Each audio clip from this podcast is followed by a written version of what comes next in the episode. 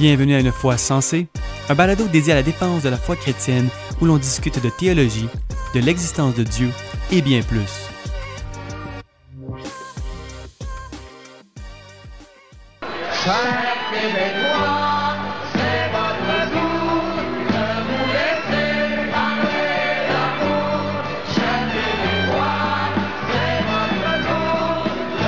Laissez parler d'amour.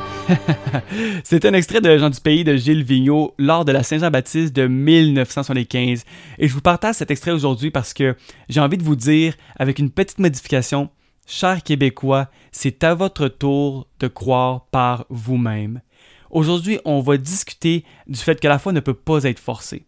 Et dans le dernier balado, euh, on a discuté de que dans le passé, dans le fond, euh, l'Église a eu des ratés. Et un de ceux-là, c'était le fait que l'Église a trop de fois euh, forcé sa foi sur les gens. Et souvent, une des manifestations de notre réticence à la foi en Dieu au Québec, c'est qu'on ne veut plus que la religion nous soit forcée. La religion, c'est chez toi, pas sur la place publique. Et les accommodements raisonnables en sont un bon exemple. Euh, Le moyen de compromis est perçu comme une perte de contrôle euh, dans nos vies, comme si on essayait encore une fois de nous forcer la religion sur nous. On a aussi que les témoins du Jéhovah ils viennent cogner à nos portes, parce que dans un sens, ils envahissent notre vie personnelle avec leurs croyances.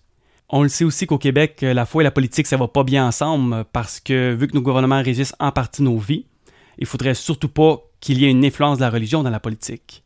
À ce niveau, je suis bien d'accord, parce que personne ne peut être forcé à croire en Dieu. Et si tu crois que la foi est ridicule, c'est bien correct parce que tu as le droit. C'est quelque chose qu'on oublie trop souvent en tant que chrétien. Chaque personne a le droit de dire son opinion, de questionner la foi chrétienne, euh, de douter et d'arriver à ses propres conclusions. Et c'est drôle que Jésus-Christ, euh, parfois, quand il enseignait, il pouvait voir que son message n'était pas bien reçu. Il allait peut-être monter le ton pour dénoncer à ce moment-là l'hypocrisie des religieux de l'époque, mais d'autres fois, quand son message dérangeait les gens, ben, il les laissait tranquilles. Par exemple, dans Marc 5, euh, Jésus va faire un miracle et il va guérir une personne qui était possédée. Et quand les gens de cette ville vont voir ce qu'il a fait, ils vont en avoir peur. Puis leur réaction, ça va être de lui demander de partir. Qu'est-ce qu'il va faire? Ben, il va foutre le camp ailleurs, puis il va les laisser tranquilles. Le monde ne veut rien savoir de moi. Ben correct, je prends mes affaires, j'embarque dans ma barque, puis je les laisse tranquilles. En tant que chrétien, il faut le comprendre que si on désire une foi sincère pour chaque personne, ben c'est définitivement pas en la forçant qu'on va l'obtenir. C'est impossible. Dans la vie, quand tu pousses quelqu'un dans le dos non-stop pour aller dans une direction, par exemple un ami ou un membre de la famille qui a une mauvaise habitude puis on veut l'aider à changer, c'est toujours bon pour un certain temps, mais si à la longue ça vient pas de lui-même, ben la minute que tu arrêtes de lui botter le derrière un peu, il va toujours finir par retourner à ses mauvaises habitudes. Et par rapport à la foi chrétienne et la religion, ben malheureusement, elle a trop souvent été forcée. Parfois, ça leur a été par l'épée, comme mentionné dans le balado de Noël, lors de la christianisation de Rome à partir de 312, suite à la conversion de l'empereur Constantin, eh bien, les chrétiens sont passés de persécutés à persécuteurs. Euh, ils ont alors commencé à forcer leur foi chrétienne dans l'ensemble de l'Empire romain, à l'opposé des trois premiers siècles du christianisme. On peut aussi penser aux croisades, qui sont un excellent exemple, euh, et je pense pas que toutes les croisades étaient toujours pour forcer euh, leur foi sur les gens. Certaines étaient peut-être plus un désir des rois et du clergé de l'époque, en fait, qui voulaient utiliser la foi des gens pour leurs propres désirs. Et d'ailleurs, on peut le voir qu'à plusieurs fois, des, chrétiens se sont levés contre les croisades. Je pense entre autres à la quatrième croisade par le pape Innocent III. Euh, plusieurs chrétiens se sont levés contre cette croisade, mais en réponse, eh bien, ils auront perdu le droit à leur terre à cause de ça, ce qui était inacceptable. Et dans tous les cas, même pour tous les chrétiens qui auront participé aux croisades et imposé leur foi, eh bien, c'est condamnable. Il y a bien sûr aussi la colonisation, et comment la foi chrétienne, en tant que religion officielle de la culture occidentale, ben, elle aurait été imposée sur les peuples conquis. Et pourtant, ben, on le sait que si moindrement ils voulaient une foi sincère pour ces peuples, ben, c'était assurément pas en la forçant qu'ils allaient l'obtenir. Et pour toutes les fois que la foi aurait été forcée de cette façon, on ne peut que s'en excuser. D'autres fois, euh, la foi aurait été plus forcée par la culpabilisation euh, ou la pression sociale ou le jugement. Euh, par exemple, moi j'ai grandi dans le mouvement évangélique. Et dans le mouvement évangélique, la majorité des églises ont des groupes jeunesse. C'est des groupes de jeunes de 12 à 25 ans, donc des adolescents et des jeunes adultes, qui se réunissent une autre fois par semaine en dehors du culte du dimanche. Et il va souvent y avoir des activités sportives, des temps de partage où ce que, il va y avoir un enseignement d'un pasteur jeunesse. Et moi, euh, moi, je fais du skateboard depuis environ euh, l'âge de 10 ans. Et je vous cacherai pas que quand mes parents m'amenaient dans mon groupe jeunesse, souvent, euh, je pensais plus à skater qu'à Dieu. Puis un des vendredis soirs, mes parents m'amènent à l'église et je skatais souvent avec quelques autres gars à l'église, dont mon frère. Et ce vendredi soir-là, on n'avait pas envie de rester là, assis sur une chaise, à écouter un gars parler de Dieu. Donc, ce qu'on a décidé de faire, c'est qu'on a décidé de foxer l'église, puis on est parti skater dans les environs. Demandez-moi pas comment le gars l'a su, en fait, comment le pasteur jeunesse l'a su. Mais le vendredi suivant, il a décidé de, fait, de se reprendre contre nous et de nous pointer du doigt lors de son enseignement. Il nous a pas nommé de vive voix euh, par nos noms, mais il a dit euh, que là, ça a l'air qu'il y a une couple de skateboarders qui, dans notre jeunesse, aiment plus skater que de prendre du temps avec Dieu. Et je connais cette personne. Euh, je sais que c'est pas une mauvaise personne en soi.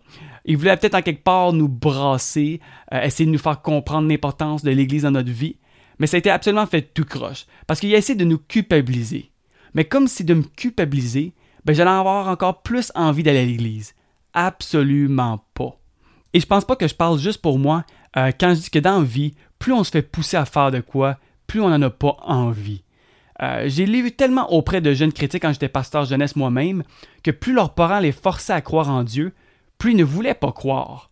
Et d'ailleurs, présentement, il y a un mouvement grandissant sur Twitter dans les dernières semaines, qui est le mouvement euh, hashtag I left because, le hashtag je quitte parce que, synonyme de je quitte l'Église parce que. Et c'est des personnes qui partagent pourquoi ils ont quitté la foi chrétienne ou l'Église. C'est sûr que la majorité des témoignages euh, proviennent des États-Unis, parce que le christianisme est encore très présent dans la vie sociale, dans la sphère politique. euh, on pense entre autres au Parti républicain. Puis d'ailleurs, euh, ils prient même encore au Parlement, parce que eux, ils n'ont pas vécu leur révolution tranquille. Et ça, c'est un des points que j'aime du Québec, c'est qu'on sépare les deux parce que on sait très bien qu'on ne devrait pas euh, chercher à forcer notre foi sur les autres. Et dans ce mouvement sur Twitter, il y a deux témoignages qui reviennent souvent. Premièrement, c'est comment les chrétiens les auront traités, comment est-ce que les chrétiens sont parfois aussi mauvais que des athées. Et comme partagé dans notre dernier balado, ben, c'est comprenable de réagir à comment les chrétiens peuvent des fois être méchants, comme n'importe quel autre homme est capable d'être méchant. Euh, mais comme discuté, ben, on ne peut pas blâmer Dieu pour euh, ce que les hommes font, surtout si ça ne représente pas ses enseignements. Et le deuxième témoignage, c'est cette tendance que les religieux ont à forcer leurs croyances sur les autres. Et si tu n'es pas croyant, ben on va te juger, on va te culpabiliser, puis on va te mettre une pression. Et aux États-Unis, euh, je dirais que c'est l'opposé de ce qu'on voit au Québec. Parce qu'au Québec, la pression sociale est surtout sur les religieux, alors qu'aux États-Unis, ben, il y a assez de chrétiens pour qu'ils puissent mettre une pression sociale sur les non-religieux. Certains partagent dans le fond que quand ils font leur réunion de famille, ben, puisqu'ils sont plus chrétiens mais que leur famille est chrétienne, ils vont se faire juger. Euh, donc, vont se faire espionner dans leur vie personnelle au niveau de leur moralité, euh, vont se faire envoyer des textos euh, qui les culpabilisent. Euh, dans le fond, vraiment de la grosse merde. Et d'autres se font menacer de l'enfer parce que, bien sûr, euh, vu qu'ils sont plus croyants, ben, ils vont tous brûler en enfer. Et ça, on s'entend que l'enfer, c'est une autre façon que l'Église aura poussé sa foi sur les gens. À une certaine époque, euh, l'Église les menaçait souvent de l'enfer euh, pour les amener à être fidèles à la foi chrétienne, ce qui est complètement ridicule, parce que c'est pas par la peur que tu peux obtenir une foi sincère de la part de ces chrétiens.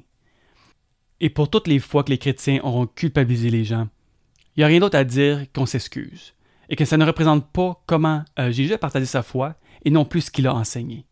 Donc la foi aurait trop souvent été forcée, et c'était mal. Mais est-ce que les croyants, les agnostiques et les athées, on est si différents? Je pense que non. Je vous explique. Quand on regarde au 20e siècle, euh, c'était le siècle de la sécularisation. Et pourtant, ce fut le siècle le plus meurtri de l'histoire de l'humanité.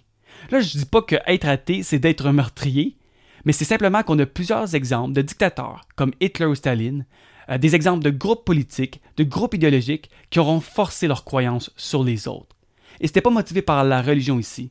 C'est simplement que, comme dans la majorité des cas, ben, l'être humain se plaît, pour plusieurs raisons, à forcer ce qu'il croit être vrai sur les autres.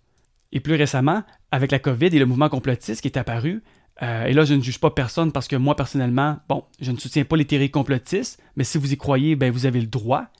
Ben justement, on a vu une censure dans laquelle ces complotistes se font taire de plus en plus. Et moi je suis contre cette censure parce que c'est jamais en forçant nos croyances sur les autres qu'on réussit à changer la position de quelqu'un.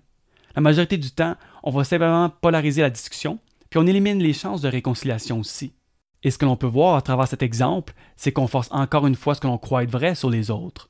Et quand on regarde aux réseaux sociaux, ben ce qu'on voit, c'est du monde qui se juge, qui se culpabilise et qui se rabaisse constamment selon ce qu'ils croient être vrai. Et si on leur donnait moindrement un petit pouvoir politique, probablement qu'ils n'hésiteraient même pas euh, deux secondes à imposer leur vision des choses par la force. Donc on n'est pas tant si différents. Et une des grosses critiques que j'ai eues par rapport à nous les chrétiens euh, dans les dernières années, c'est à quel point l'endoctrinement que les chrétiens font à leurs enfants est dégoûtant, à quel point c'est frustrant. Et je connais bien des athées pour qui il serait presque plus préférable de placer ces enfants-là, en fait, dans des familles d'accueil, que de les laisser être endoctrinés par les religieux. Parce qu'à la limite, c'est presque de l'abus psychologique. Mais encore une fois, et là je sais que je me répète là, on n'est pas tant si différents, parce qu'on fait tous de l'endoctrinement. Chaque être humain va toujours enseigner ce qu'il croit être vrai à ses enfants. Le moyen, c'est le même, c'est juste la vérité qui change. Finalement, seul un parent, euh, croyant ou pas, qui va dire à son enfant qu'il est libre de croire en Dieu ou non, tout en l'encourageant à chercher par ses propres facultés ce qu'il croit être la vérité, peut affirmer ne pas en faire. Et je pense que vous serez d'accord avec moi que ce n'est pas le cas de la majorité des religieux et des non-religieux. La question n'est pas nécessairement est-ce que l'endoctrinement du chrétien est bon ou mal, mais plus quelle perspective qu'on en enseigne est la plus véritable. Donc on n'est pas si différent, mais naturellement, euh, ce n'est pas parce qu'on n'est pas si différent que ça rend le passé chrétien justifiable, pas du tout. En tant que chrétien, c'est normal de vouloir partager le plus possible notre foi chrétienne parce qu'on croit réellement que c'est ce que tout le monde a besoin. Et d'ailleurs, c'est la raison pourquoi je fais ce balado. C'est pour défendre la foi chrétienne parce que je pense que c'est la vérité. Ça a changé ma vie et je le veux pour tout le monde. Mais forcément, à la fin, il faut encourager chaque personne à arriver à la foi par leur propre désir, leur propre décision, avec le moins de pression extérieure que possible. Parce que ce qu'on veut au Québec, c'est une foi sincère pour tous les chrétiens. Si jamais tu es un athée, euh, je veux t'inviter à repenser la foi, non comme une imposition, mais vraiment comme une réflexion personnelle où tu es le juge suprême. Et si tu es un chrétien, et surtout un jeune chrétien, de ne pas avoir peur de la questionner et de chercher des réponses afin que tu puisses te l'approprier. Dans les prochains balados, on va parler justement de qu'est-ce que la foi, euh, de cette quête de vérité aussi. D'ici là, euh, si vous avez des questions ou des commentaires, n'hésitez pas à me contacter via notre site web, unefoisensé.com ou notre page Facebook. Je vous remercie pour l'écoute et je vous souhaite une excellente semaine.